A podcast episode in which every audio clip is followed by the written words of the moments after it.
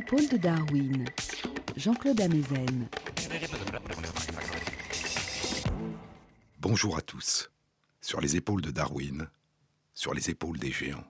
Se tenir sur les épaules des géants et voir plus loin, mieux voir, voir dans l'invisible, à travers l'espace et à travers le temps.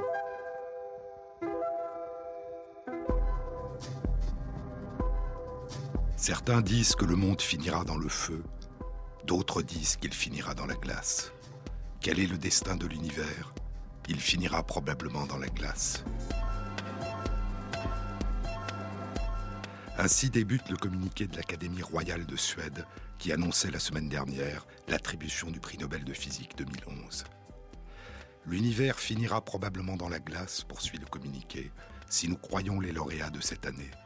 Ils ont soigneusement étudié dans des galaxies très lointaines de la nôtre plusieurs douzaines d'étoiles en train d'exploser, qu'on appelle des supernovas, et ils en ont conclu que l'expansion de l'univers s'accélère.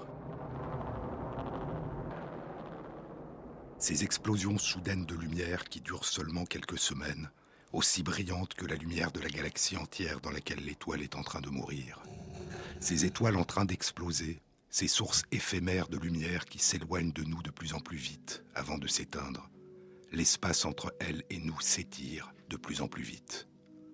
Le taux de croissance de l'expansion, poursuit le communiqué de l'Académie royale de Suède, le taux de croissance de l'expansion implique que l'univers est distendu par une forme d'énergie incorporée dans le tissu même de l'espace.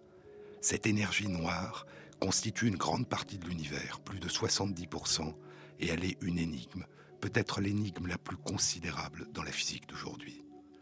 Il n'est donc pas étonnant que la cosmologie ait été bouleversée dans ses fondations mêmes lorsque deux groupes différents de chercheurs ont présenté de tels résultats durant l'année 1998.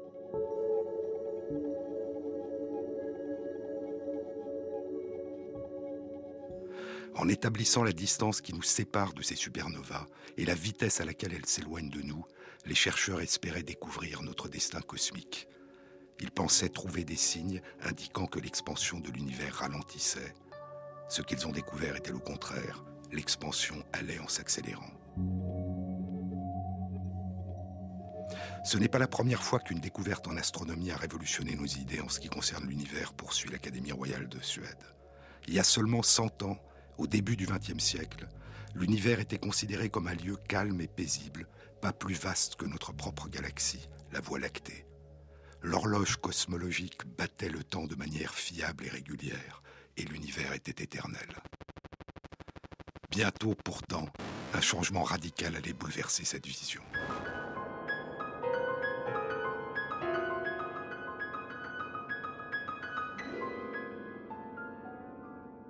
Cartographier l'univers, mesurer l'étendue de l'univers, Découvrir qu'il est immense, peuplé d'innombrables galaxies semblables à la nôtre, et qu'il est en expansion, et que cette expansion s'accélère.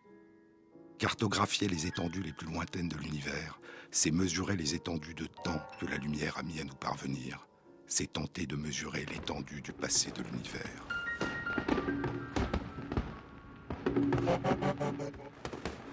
Autour de nous, dans toutes les directions, s'éloignent les sources de lumière, les galaxies, les supernovas non pas parce que notre planète ou notre Soleil ou notre galaxie, la Voie lactée, serait étrangement située au centre de l'univers, mais parce que l'expansion, l'étirement de l'univers depuis sa naissance fait que, autour de chaque galaxie, les sources de lumière s'éloignent dans toutes les directions.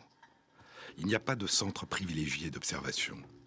Tout point d'observation donne la même impression d'être au centre d'innombrables galaxies qui s'enfuient tout autour, au loin comme un écho étrange et très lointain à l'image de l'univers que proposait au milieu du XVe siècle l'humaniste Nicolas de Cousa, un cercle infini dont le centre est partout et la circonférence nulle part.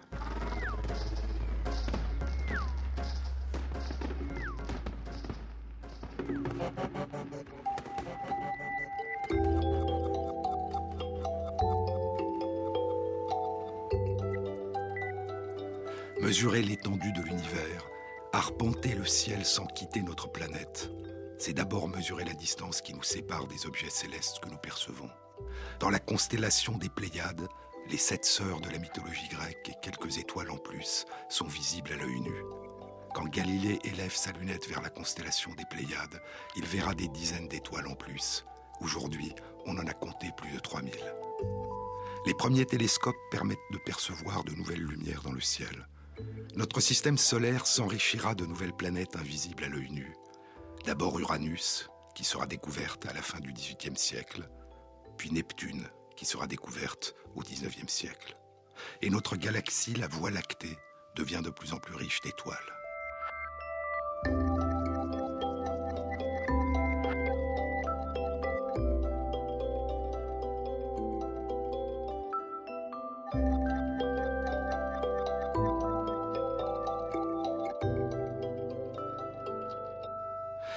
Aussi des nébuleuses, des nuages lumineux, à l'intérieur desquels on ne distingue pas d'étoiles ou à peine. S'agit-il de nuages de poussière aux confins de la Voie lactée, ou s'agit-il d'autres galaxies plus lointaines?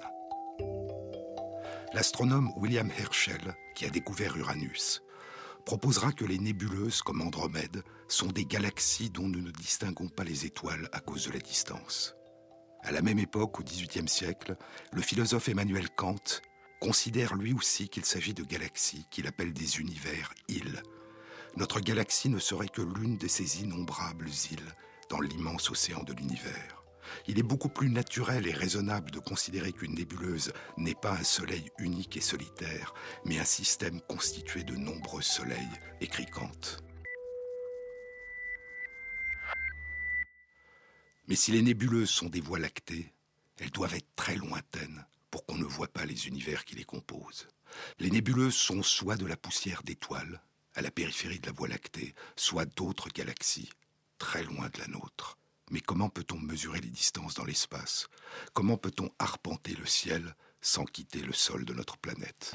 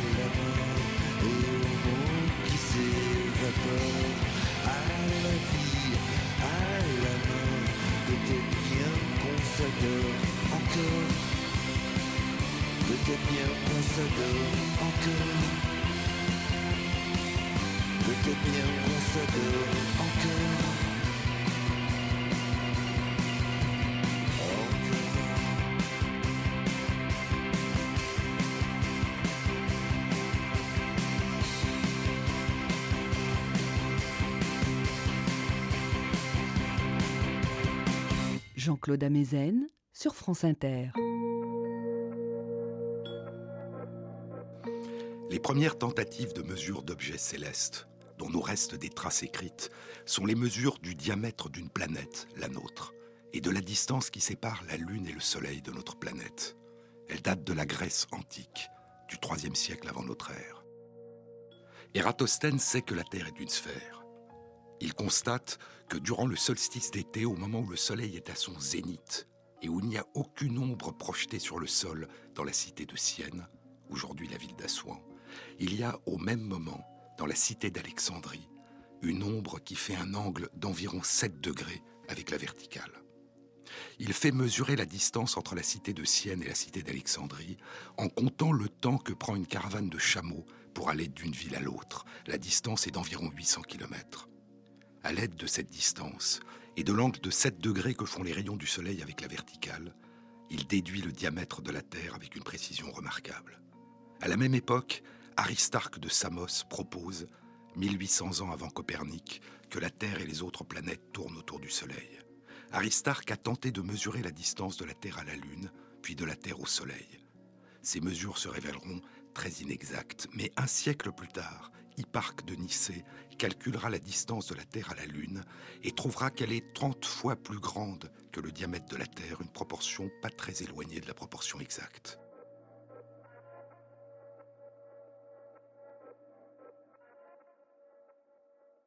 Ces mesures anciennes, remarquables, étaient en grande partie fondées sur un principe qu'on appelle la triangulation ou la parallaxe en astronomie. La mesure du déplacement apparent d'un objet par rapport à des objets plus lointains qui restent fixes quand c'est l'observateur qui se déplace. Par exemple, vous êtes sur un terrain et vous voulez connaître la distance qui vous sépare d'un objet dont vous ne connaissez pas la taille et qui se détache sur un fond d'objet plus lointain. Vous allez sur l'un des côtés du terrain, à droite. L'objet s'est déplacé vers la gauche par rapport au fond d'objet lointain qui, lui, n'a pas bougé. Vous mesurez alors l'angle que forme l'objet par rapport au segment de droite que vous venez de parcourir en traversant le terrain. Pour que cet angle soit plus précis, vous vous calez sur l'un des objets fixes lointains qui est dans la continuité de cet angle. Puis vous traversez le terrain dans le sens opposé, vers la gauche. L'objet s'est apparemment déplacé vers la droite, et vous mesurez à nouveau l'angle que forme l'objet par rapport au segment de droite que vous venez de parcourir. À nouveau, vous vous calez sur un autre des objets fixes lointains qui est dans la continuité de l'angle que vous mesurez. Puis vous mesurez la longueur du chemin que vous avez parcouru et qui sépare les deux extrémités du terrain où vous avez effectué vos mesures. C'est la base du triangle que vous allez dessiner. Vous connaissez les deux angles que vous avez mesurés à partir des deux extrémités de cette base. Vous pouvez maintenant, à partir de la longueur de la base et de la valeur des deux angles, reconstituer le triangle dont le sommet correspond à l'emplacement de l'objet que vous avez visé et vous avez la distance du sommet à la base. C'est ce qu'on appelle une opération de triangulation. Maintenant, imaginez qu'au lieu de viser un objet qui apparaît au bout d'un terrain, vous leviez les yeux vers le ciel, vers un astre, vers une planète ou le soleil, vous pouvez de la même manière tenter de mesurer la distance qui sépare le sol, notre planète, d'un objet céleste. Mais c'est autrement plus difficile. L'une des difficultés, et ce n'est pas la seule, est la nécessité que la base du triangle, la base au long de laquelle vous vous déplacez pour mesurer les angles, soit suffisamment grande par rapport à la distance de l'objet céleste. Sinon, si la base du triangle est trop petite par rapport à l'éloignement de l'objet céleste, vos deux côtés du triangle forment presque des droites parallèles et vous êtes incapable de déterminer où vont se croiser les deux côtés du triangle. La position du sommet devient impossible à déterminer.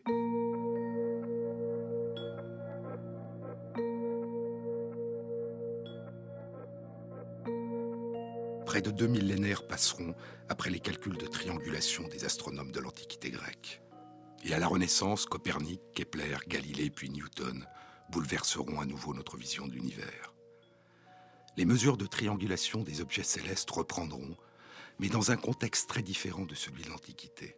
Tout d'abord, en raison des lois de Kepler, qui donnent en termes de distance relative les positions respectives des planètes par rapport au Soleil.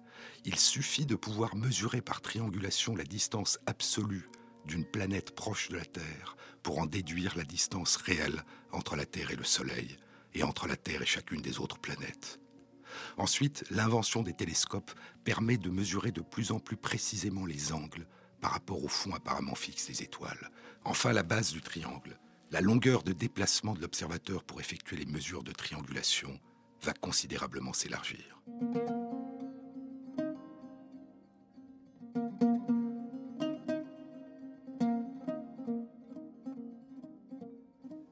1672, l'astronome Jean-Dominique Cassini mesure la distance de la Terre à Mars en prenant pour base du triangle la distance Paris-Cayenne. Il mesure l'angle à Paris, pendant qu'au même moment, l'astronome Jean Richet mesure l'angle à Cayenne. et de la mesure de la distance qui sépare Mars de la Terre, ils déduisent, grâce aux lois de Kepler, une distance de la Terre au Soleil inférieure de seulement une quinzaine de pourcents à la distance réelle. Une mesure très précise de la distance de la Terre au Soleil ne sera effectuée par triangulation qu'un siècle plus tard, en 1761 et en 1769.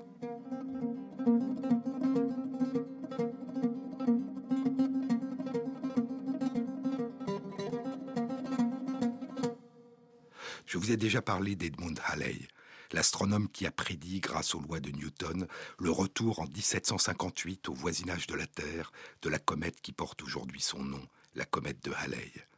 Halley avait fait une autre prédiction qui allait faire voyager et travailler ensemble plus d'une centaine d'astronomes à travers le monde.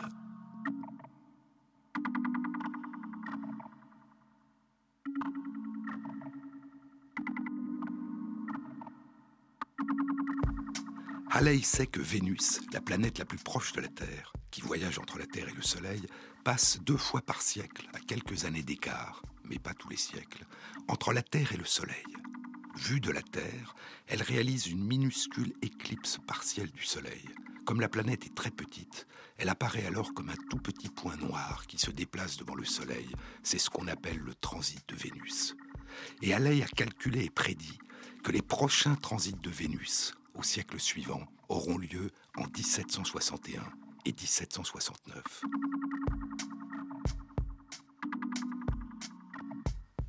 En 1716, à l'âge de 60 ans, Halley propose que ces transits de Vénus constitueront une occasion exceptionnelle pour mesurer très précisément la distance de la Terre à Vénus, et ainsi de mesurer grâce aux lois de Kepler les dimensions réelles du système solaire.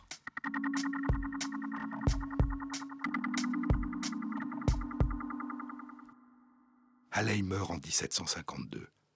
Mais neuf ans plus tard, les astronomes de la plupart des pays du monde répondront à son appel. Le transit de Vénus du 6 juin 1761 est observé à partir d'une soixantaine d'endroits différents par 120 observateurs en Amérique du Nord, en Sibérie, à Tahiti, dans le Pacifique, dans la région polaire arctique, au cap de Bonne-Espérance. De nouvelles mesures sont effectuées à travers le monde lors du deuxième transit de Vénus, le 3 juin 1769. Et ces mesures permettront de calculer la distance précise de la Terre au Soleil, 150 millions de kilomètres, et les dimensions de notre système solaire. C'est aussi en cette fin du XVIIe siècle que l'astronome danois Ole Christensen Romer découvrira que la lumière se déplace dans l'espace avec une vitesse finie. Et il mesurera cette vitesse, qu'il estimera à 200 000 km par seconde, une valeur étonnamment proche de sa vitesse réelle, 300 000 km par seconde. C'est à partir de ces observations des mouvements des planètes qu'il aboutit à cette découverte. À partir de l'observation de décalages étranges dans les mouvements d'un satellite de Jupiter, décalages qui sont incompatibles avec les lois de Kepler. Considérant que les lois de Kepler ne peuvent être fausses, il en déduira que, en fonction des positions différentes de la Terre par rapport à Jupiter, il y a des décalages temporels dans ce que nous voyons, et que ces décalages sont dus au temps que met la lumière à nous parvenir. Ainsi, la découverte des dimensions du système solaire, comme la découverte que la lumière voyage avec une vitesse finie, sont autant dues à la précision des mesures qu'aux extrapolations beaucoup plus larges que les lois de Kepler ont permis d'en tirer, un exemple parmi d'autres de la puissance qu'apportent les théories.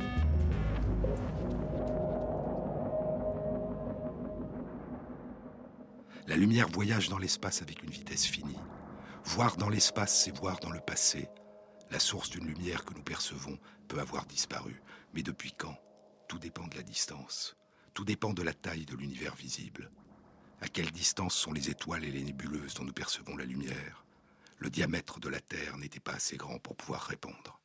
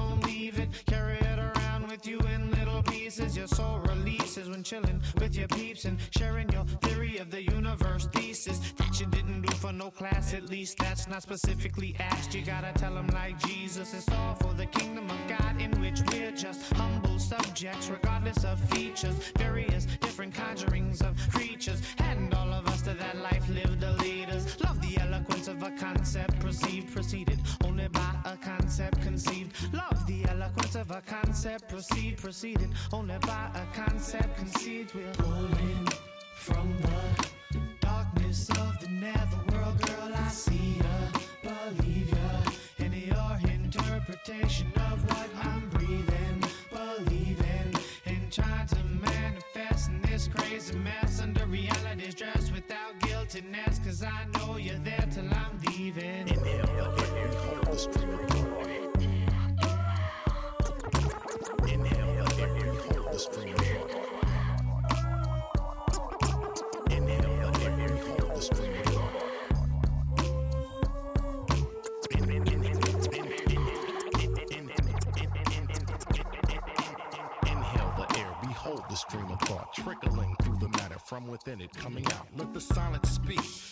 follow the route. Tap in and let the pen and paper take the journey without you. All is everything when walking through this track with a style. Glimpses of the moment floating, sitting, catching a wow. Expanding, growing, knowing, knowing when you're grasping the now. Focus not on if I'm going slower, faster than thou. Entrapped in the powerful capsule actual sound. After the sound, I found you drastically chase after the vows. Capture profoundly, accurately while he's handing it down. Standing astounded as I see the questions, answers leap out. Peep out a moment, bring you back to what I'm rapping about. Peep out a green up on the grass will it naturally now. Encompassing everything, dwelling in it that it surrounds. Elusive as the wind, but never really absent somehow. Cause we're pulling from the darkness of the netherworld, girl. I see ya, believe ya, in your interpretation of what I'm breathing, believing, and trying to manifest in this crazy mess under reality's dress without guiltiness. Cause I know you're there till I'm leaving. Pulling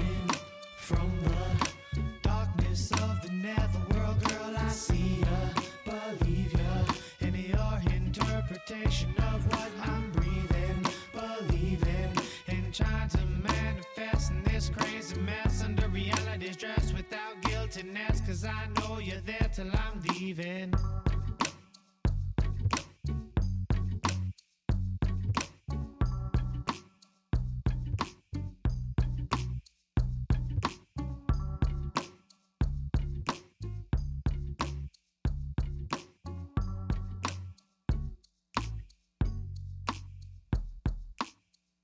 Sur les épaules de Darwin, Jean-Claude Amezen.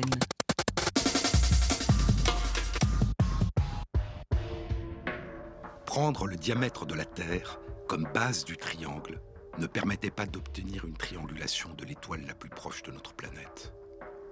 Un demi-siècle s'écoulera et la base du triangle sera considérablement élargie.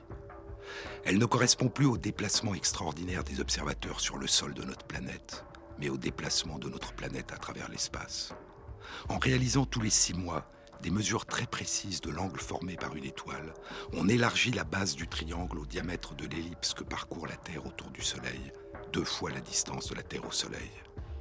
D'une base initiale d'environ 12 500 km, le diamètre de la Terre, on passe à une base du triangle d'environ 300 millions de kilomètres, deux fois la distance de la Terre au Soleil, c'est-à-dire une base 25 000 fois plus grande.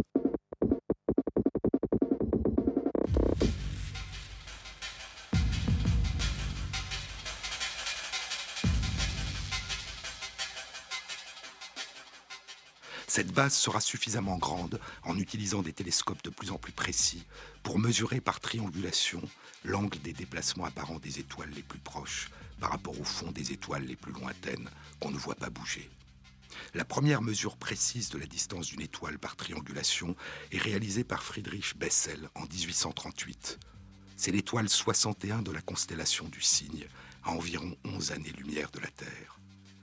À la même période, John Herschel triangule l'étoile la plus proche de la Terre, Proxima, l'une des étoiles alpha du Centaure, à environ 4 années-lumière de notre planète.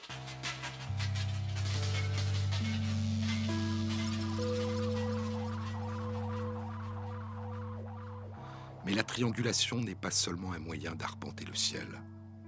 Elle est aussi l'un des mécanismes essentiels et inconscients qui nous permettent dans notre vie de tous les jours d'estimer les distances relatives, la profondeur de champ, le relief et les distances absolues. Le médecin grec Galien au IIe siècle de notre ère, puis Léonard de Vinci à la Renaissance, sont les premiers à noter que la rétine de nos deux yeux ne perçoit pas exactement les mêmes images.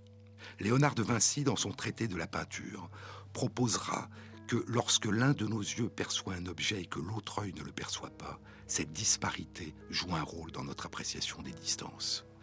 Mais ce n'est qu'en 1835, trois ans avant la première mesure par triangulation de la distance d'une étoile à la Terre, que l'inventeur et chercheur anglais Charles Wheatstone publie un article intitulé Contribution à la physiologie de la vision.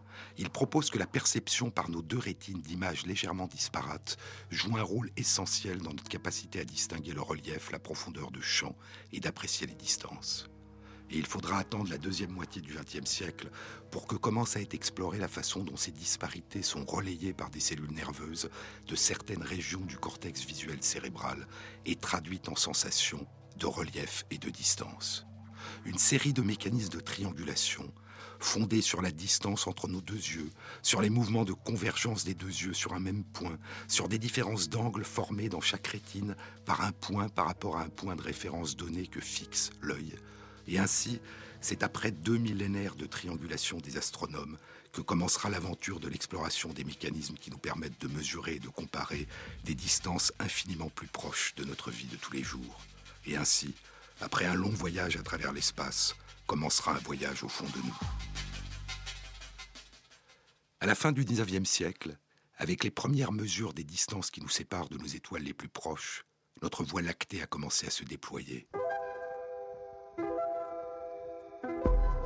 10 000 milliards de kilomètres, c'est la distance que la lumière met un an à parcourir. Pour vous donner un ordre de grandeur, la lumière de la Lune met environ une seconde à nous parvenir. Celle du Soleil, 8 minutes. Celle de l'étoile la plus proche de notre galaxie, Proxima du Centaure, un peu plus de 4 années.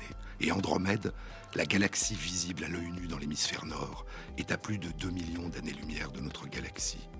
Nous ne pourrons percevoir sa luminosité actuelle que dans plus de 2 millions d'années.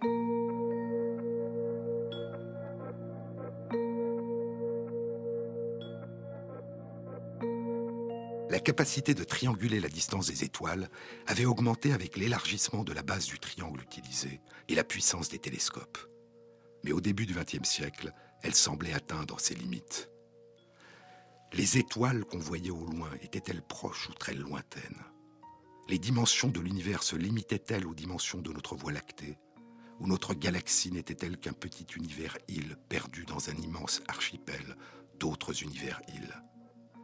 Au début du XXe siècle, dit le communiqué de l'Académie royale de Suède, qui présente le prix Nobel de physique 2011, l'astronome américaine Henrietta Swan Leavitt découvre un moyen de mesurer les distances qui nous séparent des étoiles lointaines. À cette époque, on interdisait aux femmes astronomes l'accès aux grands télescopes. Elles étaient souvent cantonnées à la tâche fastidieuse d'analyse des plaques photographiques. Henrietta Swan Leavitt réalise cette tâche à l'observatoire de l'université Harvard, où elle a commencé à travailler en 1893 à l'âge de 25 ans. L'observatoire d'Harvard abrite l'un des plus grands télescopes de l'époque. L'addition au télescope de plaques photographiques a permis non seulement de garder une trace matérielle des observations, ce qui leur donne un caractère reproductible et comparable à différents intervalles de temps, mais aussi, en raison du temps d'exposition des plaques photographiques, des points lumineux se révèlent sur la plaque qui ne sont pas visibles sur la rétine. Le ciel se peuple d'étoiles que l'œil humain ne peut percevoir les plaques sont étudiées en négatif. Les étoiles dans la nuit se détachent comme des points noirs sur un fond de ciel blanc.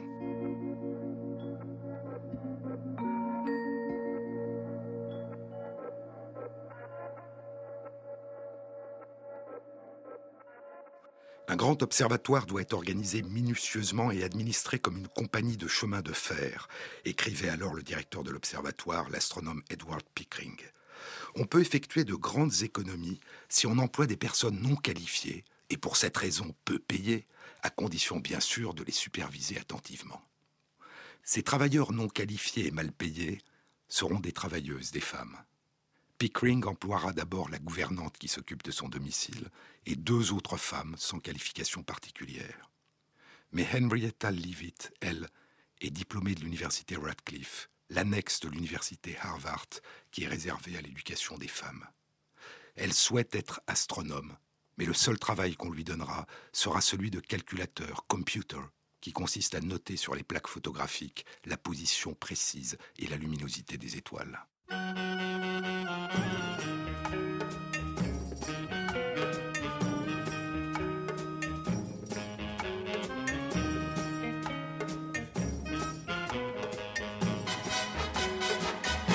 Les pensées que je médite sont plus noires que l'anthracite. Mais que faire quand tu te fous si éperdument de nous? Si à rire je t'incite, c'est que mon humour anthracite a tourné en dérision ton dédain et ma passion. Mais prends garde, ma petite, à mon humeur anthracite. J'arracherai animal le cri et les fleurs du mal. Fleurs de cerf, fleurs maudites, à la nuit noire anthracite. Je les prendrai malgré toi, sous les ronces de tes doigts. Allons, viens, viens et fais vite que ta chaleur anthracite vienne réchauffer mon cœur et refroidir ma fureur. Tout contre moi, tu t'agites dans une rage anthracite. Et qu'importe si tu mords, je veux ton âme et ton corps c'est ton regard que j'évite, car le mien est anthracite, et je ne veux point que tu vois tout l'amour que j'ai pour toi. Je t'aime, oh ma belle Aphrodite, à l'âme noire anthracite, et plus t'aimes, t'aimerais, plus me mine, plus t'aimes, t'aimerais, plus me mine, minerais. Oui, plus t'aimes, t'aimerais, plus me mine. Pickering, le directeur de l'observatoire d'Harvard, confie à Henrietta Leavitt une tâche particulière.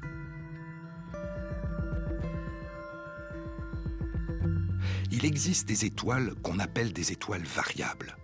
Leur particularité est d'avoir une luminosité qui oscille par pulsation, avec une période régulière.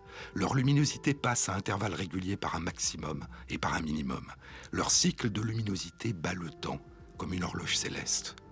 Il y a des étoiles variables à période courte, de l'ordre d'un jour ou quelques jours, d'autres à période plus longue, d'une à quelques semaines, d'autres de période plus longue encore, d'un à quelques mois. Ces étoiles variables ont été nommées des céphéides parce que la première a été découverte à la fin du XVIIIe siècle dans la constellation de Céphée. Henrietta Leavitt étudie des milliers de points sur les plaques photographiques de l'observatoire de Harvard.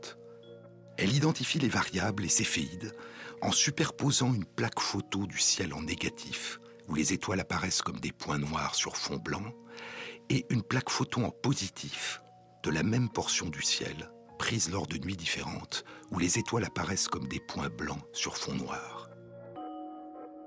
Et elle regarde en transparence les deux plaques. Si les points noirs et blancs se superposent et s'annulent, l'ensemble devient gris, et la luminosité des étoiles n'a pas varié au cours du temps. S'il y a un halo blanc ou noir autour d'un point, c'est qu'il s'agit d'une étoile variable, d'une céphéide. l'Observatoire de l'Université Harvard a établi une station d'observation au Pérou, l'Observatoire d'Arequipa, pour observer les étoiles dans l'hémisphère sud. Il y a, visibles principalement dans l'hémisphère sud, deux petites nébuleuses d'aspect compact, irrégulier, qui sont deux galaxies proches de la Voie lactée et qui ont été décrites pour la première fois au Xe siècle de notre ère par l'astronome persan Abd al-Rahman al-Soufi dans son traité d'astronomie, le livre des étoiles fixes. Le grand explorateur Americo Vespucci, qui a donné son nom au continent des Amériques, les a décrites au début du XVIe siècle. Mais c'est le nom de Magellan qu'on leur donnera.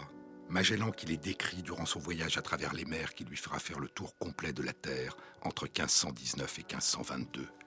Des nuages blancs lumineux, dira Magellan, qu'on appellera le petit et le grand nuage de Magellan.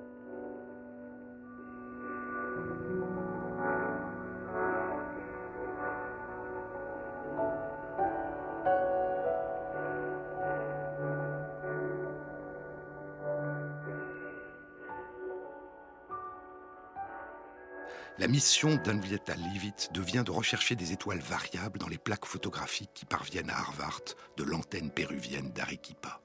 En 1904, elle découvre des dizaines d'étoiles variables dans le petit nuage de Magellan. Puis, dit-elle, un nombre extraordinaire. En 1908, elle publie un article d'une vingtaine de pages dans les annales de l'Observatoire astronomique de l'Université Harvard. Le titre de l'article est 1777 étoiles variables dans les nuages de Magellan. Parmi ces 1777 variables, elle en présente 16 et elle écrit Cela vaut la peine de noter que les étoiles variables les plus lumineuses ont la période la plus longue. Que veut-elle indiquer par cette phrase sibylline La réponse sous une forme claire viendra quatre ans plus tard.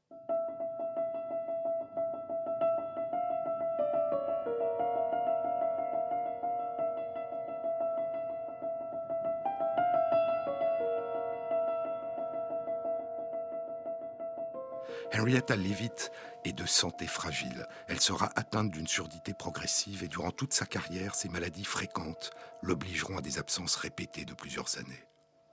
Après son article de 1908, elle retombe malade, puis elle reprend son travail. Et en 1912, ses résultats additionnels sont publiés dans un article signé du seul nom de son directeur, mais avec la mention suivante. Les conclusions suivantes concernant les périodes de 25 étoiles variables du petit nuage de Magellan ont été établies par Miss Leavitt.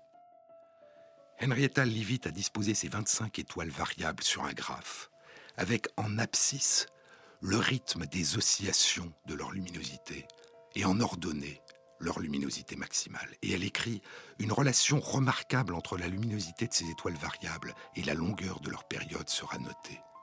Et comme ces étoiles variables sont probablement à la même distance de la Terre, ajoute-t-elle, leurs périodes sont apparemment associées à leur véritable émission de lumière. Ce que conclut Henrietta Leavitt, c'est que comme toutes ces étoiles variables sont localisées dans le petit nuage de Magellan, elles sont probablement à peu près à la même distance de la Terre. Celles qui sont plus lumineuses ne le sont donc pas parce qu'elles seraient plus proches de nous, et celles qui sont moins lumineuses ne le sont pas parce qu'elles seraient plus éloignées. Ces différences de luminosité entre ces 25 étoiles reflètent donc bien une différence réelle d'émission de lumière. Plus l'étoile est lumineuse, et plus son rythme bat lentement. Et la mesure du rythme ne dépend pas de la distance.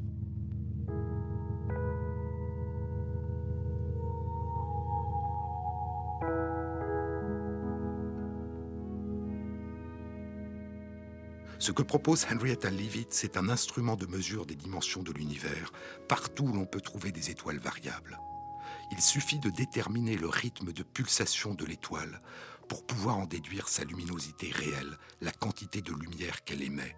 Et il suffit de comparer cette luminosité réelle à la luminosité apparente de l'étoile, celle que l'on mesure en la photographiant à travers un télescope, pour en déduire sa distance de la Terre. Si l'étoile apparaît comme moins lumineuse qu'une étoile qui bat au même rythme et est située dans le nuage de Magellan, c'est qu'elle est plus lointaine. Et on peut quantifier cet éloignement. En voyageant à travers l'espace et en se dispersant, l'intensité mesurée de la lumière qui nous parvient diminue proportionnellement au carré de la distance parcourue. En d'autres termes, si une étoile variable dans le ciel est quatre fois moins lumineuse qu'une étoile variable qui bat au même rythme dans le nuage de Magellan, et produit donc la même quantité de lumière, si une étoile variable étudiée est quatre fois moins lumineuse, alors elle est deux fois plus loin. Si elle est neuf fois moins lumineuse, elle est trois fois plus loin. Le rythme des pulsations de l'étoile révèle la distance qui nous sépare de l'étoile. Le battement du temps dit l'intensité réelle de la flamme, et l'intensité apparente de la flamme dit la distance. Il faut espérer, avait conclu Henrietta Leavitt, que la distance à la Terre de certaines des étoiles variables de ce type pourra être mesurée. Il restait en effet à transformer ces distances relatives des étoiles variables, quatre fois plus éloignées de nous que le petit nuage de Magellan, quinze fois plus éloignées de nous que le petit nuage de Magellan, en distance réelle. Il fallait mesurer la distance par rapport à la Terre d'au moins une de ces étoiles variables, d'au moins une de ces céphéides dont la flamme battait régulièrement dans la nuit. Et les distances réelles des étoiles par rapport à la Terre se déploieraient soudain dans l'espace.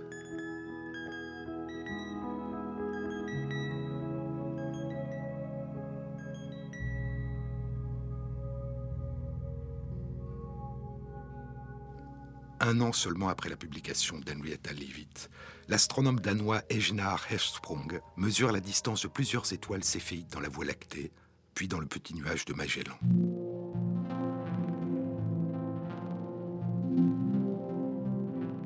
Les chandelles dans le petit nuage de Magellan, dont la flamme clignotante avait servi à Henrietta Leavitt de référence pour arpenter le ciel, étaient maintenant précisément situées par rapport à notre planète et à notre galaxie. Une chandelle standard fiable était née, dit l'Académie royale de Suède dans son communiqué, une première marque sur l'étalon de mesure cosmique qui est toujours utilisé aujourd'hui. Et en utilisant les céphéides, les astronomes allaient bientôt conclure que la Voie lactée n'était que l'une des très nombreuses galaxies dans l'univers. Henrietta Leavitt meurt en 1921, à l'âge de 53 ans. On donnera plus tard son nom à un cratère de la Lune et à un astéroïde, l'astéroïde 5383, mais elle demeurera inconnue. Je suis la liaison dangereuse entre les astres vénéneux, inspirés par les nébuleuses. J'ai le diable au corps ou c'est Dieu errant les murs de feu d'un entre-dessous du volcan, crachant la limonade bleue. Je fuis les hauts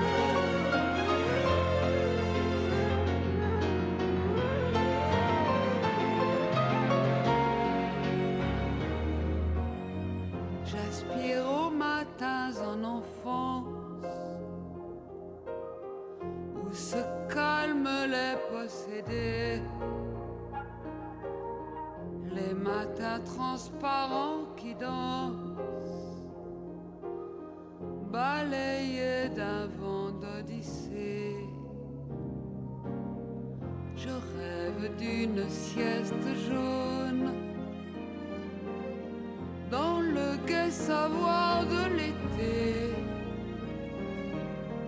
loin de l'hôtel pervers où trône les fleurs du mal carbonisé. Et je m'en vais sur d'autres ailes, laissant sans vice ni vertu. Aux petites la recherche du temps perdu. Je suis la machine infernale et la symphonie pastorale.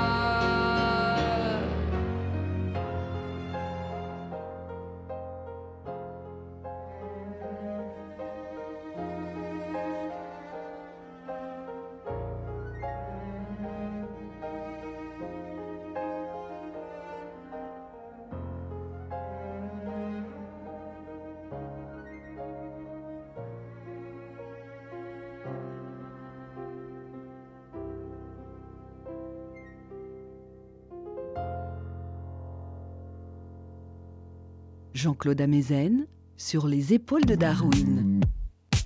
Durant les années 1920, la révolution cosmologique s'accélère. En 1925, quatre ans après la mort d'Henrietta Leavitt, l'astronome Edwin Hubble présente une communication devant un congrès de l'American Society of Astronomy et de l'American Association for the Advancement of Science qui publie la revue Science. Sa communication est intitulée Des étoiles céphéides dans les nébuleuses en spirale. On peut mesurer la distance de toutes les nébuleuses où l'on peut distinguer une étoile céphéide. Et ces nébuleuses sont très lointaines. Ce sont des galaxies. L'univers est immense et empli de galaxies. Monkey business, monkey business down in Tennessee. My Lulu made me fall. I'm monkey after all. Monkey business, monkey business. Now I see it all. When she rolled her eyes, it was no surprise how she could tantalize. 1925. C'est l'année du procès de John Thomas Scopes dans l'État du Tennessee, le procès qu'on lui fait parce qu'il a enseigné à ses élèves la théorie darwinienne de l'évolution du vivant. Pourtant, au même moment, aux États-Unis, Edwin Hubble est en train de confirmer expérimentalement ce que le mathématicien russe Alexandre Friedman et le physicien et prêtre Georges Lemaître ont proposé. C'est l'univers entier qui est en évolution, en expansion. De quoi s'agit-il? La lumière qui nous parvient des étoiles et de leurs galaxies apporte aussi vers nous d'autres renseignements, pas seulement sur leur distance par rapport à nous, mais aussi sur la composition atomique des étoiles et les réactions qui ont lieu dans leur fournaise. Et la lumière apporte des renseignements sur le mouvement des étoiles et des galaxies par rapport à nous. Quand la fréquence, la période des oscillations d'une onde sonore qui se déplace est élevée, nous la percevons comme aiguë. Quand elle est lente, nous la percevons comme grave. Pour la lumière, quand la fréquence, la période des oscillations d'une onde lumineuse est élevée, nous percevons une couleur bleue. Quand elle est lente, nous percevons une couleur rouge.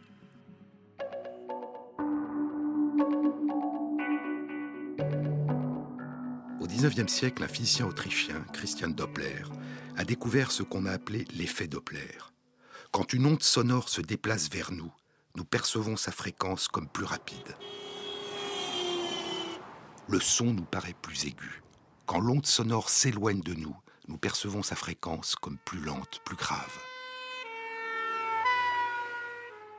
Vous connaissez cette impression. Une voiture de pompier s'approche de vous et sa sirène semble de plus en plus aiguë. Puis la voiture vous dépasse, s'éloigne et la sirène vous semble de moins en moins aiguë, de plus en plus grave. Le même effet se produit avec la lumière, avec les ondes lumineuses. Si la lumière arrive vers vous, sa fréquence semble s'accélérer, la lumière bleuit. Si elle s'éloigne de vous, sa fréquence semble ralentir, la lumière rougit. Hubble et ses collègues mesurent la longueur d'onde de la lumière qui nous parvient des galaxies, et ils découvrent en 1927 que la quasi-totalité des galaxies sont en train de s'éloigner de nous, de nous fuir. Et plus elles sont éloignées de nous, et plus leur vitesse d'éloignement par rapport à nous est grande, l'univers est en train de s'étendre, il est en expansion.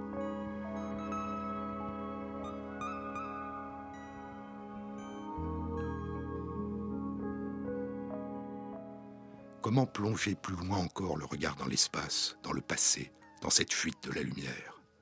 Après les étoiles variables, les céphéides, les chandelles clignotantes d'Henrietta Leavitt, d'autres chandelles encore plus brillantes commenceront à être utilisées pour baliser l'étendue et l'expansion de l'univers. Les supernovas, ces explosions d'une extraordinaire luminosité qui signent pendant quelques semaines seulement la mort des étoiles.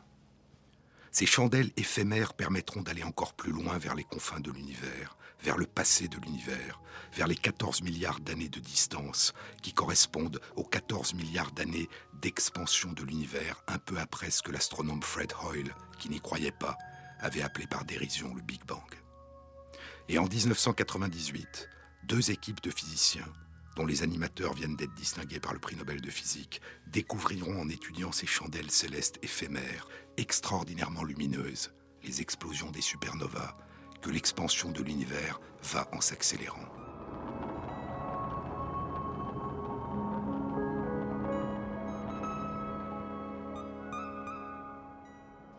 Et ainsi, les arpenteurs du ciel, lancés depuis l'Antiquité dans la mesure des dimensions de l'univers, qu'ils croyaient limités aux étoiles visibles à l'œil nu de la Voie lactée, les arpenteurs du ciel découvriront un univers immense, étrange, en évolution, en expansion, et dont l'expansion s'accélère.